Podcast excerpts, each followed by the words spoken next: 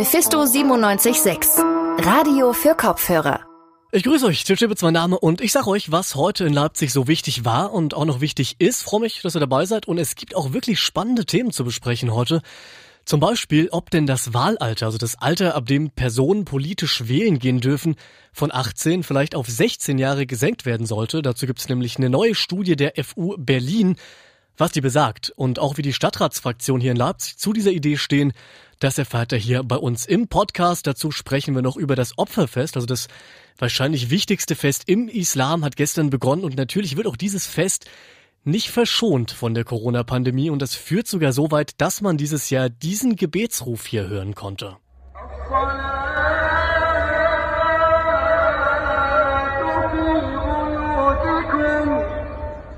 Habt ihr jetzt bestimmt nicht alle verstanden? Gerufen wurde da anstatt auf zum Gebet, nun betet in euren Häusern.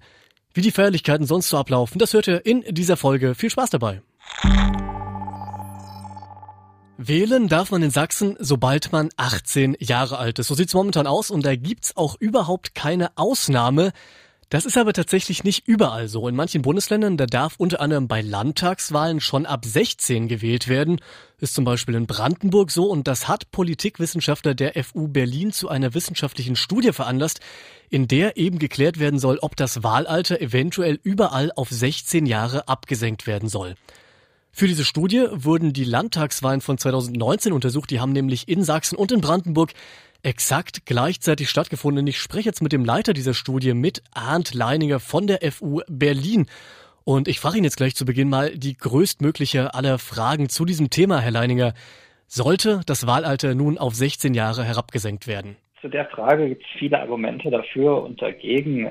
Zwei wesentliche Argumente, denen wir uns auch äh, in der Studie gewidmet haben, die wir durchgeführt haben, sind einerseits das Argument von Gegnerinnen und Gegnern, dass Jugendliche nicht über notwendige politische Reife verfügen würden, um an Wahlen teilzunehmen, wo dann Befürworterinnen und Befürworter entgegenhalten, dass ja gerade Jugendliche sich deswegen vielleicht weniger interessieren, weil sie ja eben nicht teilhaben dürfen. Also umgekehrt, würde man 16-, 17-Jährigen das Wahlrecht geben, dann würden sie sich auch mehr interessieren, auch mehr über Politik informieren.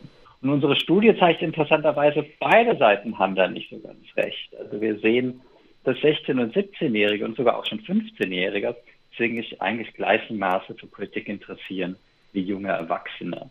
Das heißt, von einer geringeren politischen Reife können wir eigentlich nicht ausgehen. Gleichzeitig können wir auch nicht davon ausgehen, dass es einfach ausreichend ist, die jungen Menschen das Wahlrecht zu geben und dann interessieren sie sich mehr für mehr für Politik. Zusammengefasst eigentlich wenig Gründe gegen eine Absenkung, aber jetzt auch nicht sehr starke Gründe für eine Absenkung im Sinne von, das würde irgendwie mobilisieren, zu mehr politischem Interesse führen. Aber wenn das Alter jetzt, wie Sie gesagt haben, nicht unbedingt ein valides Merkmal darstellt für politisches Interesse, gibt es dann andere Merkmale, die im direkten Zusammenhang stehen zum politischen Interesse? Äh, ja, was, was man da weiß, ist, dass natürlich Bildungshintergrund äh, eine Rolle spielt, äh, die Haushalte, äh, aus denen man kommt, da natürlich dann eher schon politisches Interesse gegeben ist. Und für eine Absenkung des Wahlalters heißt es, Einerseits, wenn das Wahlalter gesenkt wird, erwischt man mehr junge Menschen bei, mit einer ersten Wahl zu einem Zeitpunkt, wo sie noch in der Schule sind. Und das heißt, man erreicht vielleicht auch junge Menschen, äh, die in Haushalten leben, wo nicht so viel über Politik gesprochen wird. Andererseits gilt aber natürlich auch, wer ist denn mit 17, 18 Jahren noch in der Schule? Das sind natürlich junge Menschen, äh, die vor allem das Abitur anstreben und damit auch aus bestimmten Haushalten kommen. Also das ist eine Frage, die, die uns noch in Zukunft beschäftigen wird. Wen, wen würden wir eigentlich erreichen mit so einer Wahlsystem? Sind denn anhand der Studie oder jetzt ansonsten auch generell schon Tendenzen erkennbar, wie junge Menschen wählen würden? Also ob sich ihr Wahlverhalten vom Rest der Bevölkerung stark unterscheidet oder eher gar nicht? Da muss ich erstmal vorausschicken, wir haben vor allem auch einfach aus meinen praktischen Gründen Jugendliche aus größeren Städten befragt. Das heißt, da haben wir vor allem einen Eindruck und tendenziell nehmen an solchen Befragungen eher interessiertere Jugendliche teil. Und was wir da sehen ist, dass, und das zeigt sich auch schon in anderen Studien, ist, junge Menschen tendieren stärker dazu, neuere Parteien bzw. kleinere Parteien zu wählen. Aber auch Bündnis 90 Die Grünen ähm, schneiden bei jungen Menschen meist relativ gut ab. Was aber jetzt nicht unbedingt heißt, wenn wir jetzt alle äh, 16- bis 17-Jährigen wahlberechtigt machen würden, dass sich das dann im gleichen Maße zeigt oder dass sie auch, wenn sie dann älter werden, immer diese Parteien wählen würden.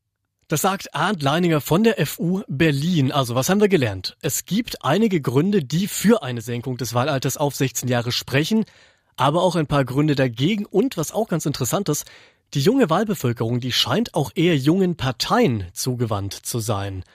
Und Stichwort Parteien oder Stichwort Fraktionen, wie stehen die denn eigentlich zu einer Senkung des Wahlalters? Auch jetzt konkret hier in Leipzig beziehungsweise in Sachsen.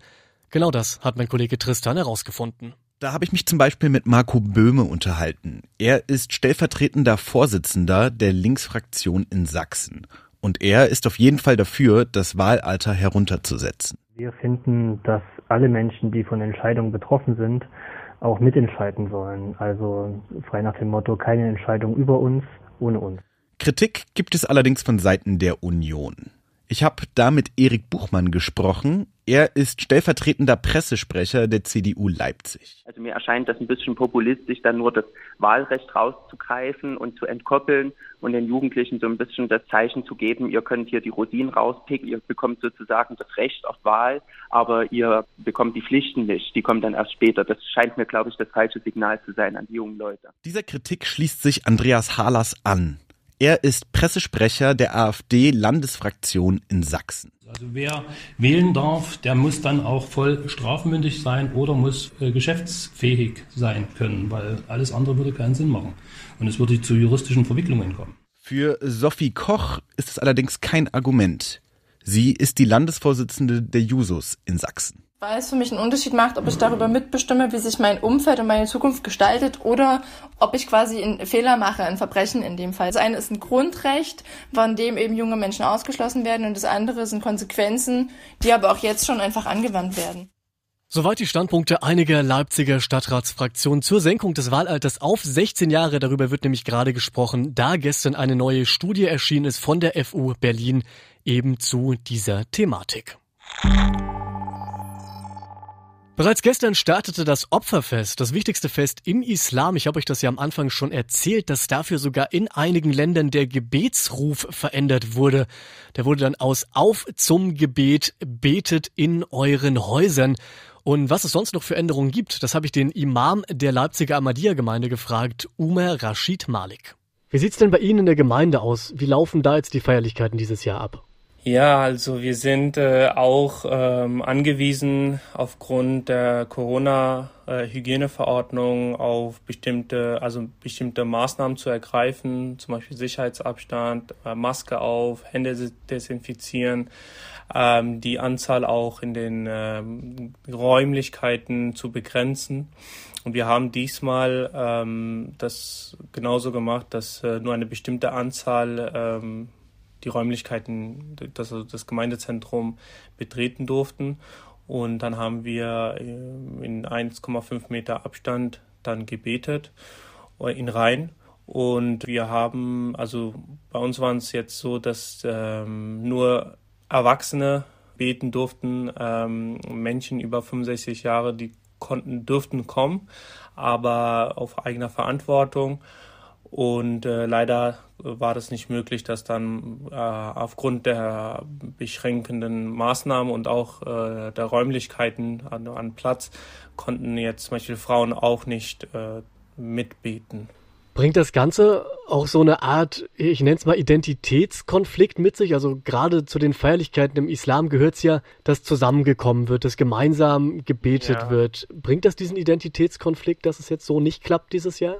Jein. Also zum einen ist der Islam sehr äh, universal und sehr flexibel. Also es gibt immer für äh, bestimmte Situationen eine Lösung. Zum Beispiel äh, diejenigen, die zum Beispiel aufgrund ihrer Krankheit oder aufgrund äh, anderer Begebenheiten äh, Einschränkungen nicht kommen können, die äh, können natürlich auch, wenn es eine Gruppe sich äh, zusammenfindet, äh, dann auch bei sich im Haus, äh, also zum Beispiel alle Familienmitglieder dann zu Hause beten, Also da diese Möglichkeit gibt es auch und dieser Möglichkeit haben heute auch einige Familien genutzt, die zum Beispiel auch ein bisschen weiter weg wohnen, aber zu der Gemeinde Leipzig gehören und auch vier, fünf Personen sind. Die haben dann zu Hause gebetet. Aber diejenigen, die jetzt zum Beispiel ähm, Single sind ähm, oder kommen könnten, weil sie in Leipzig wohnen, haben dann äh, die Männer sind dann gekommen und haben dann zusammen hier im Gemeindezentrum gebetet. Nun ist das Opferfest ja eigentlich auch Bestandteil von der Pilgerfahrt nach Mekka. Inwiefern müssen sich die Gläubigen denn da dieses Jahr anpassen? Passiert es dann auch, dass nur bestimmte Leute nach Mekka pilgern können? Also ich habe das jetzt auch aus den Nachrichten erfahren in der Tagesschau, dass äh, die das geregelt haben, dass äh, ausländische Pilgerer dieses Jahr nicht pilgern äh, dürfen. Und äh, auch die Pilgerfahrt unter den strengen Maßnahmen durchgeführt wurde, vollzogen wurde von den Pilgern.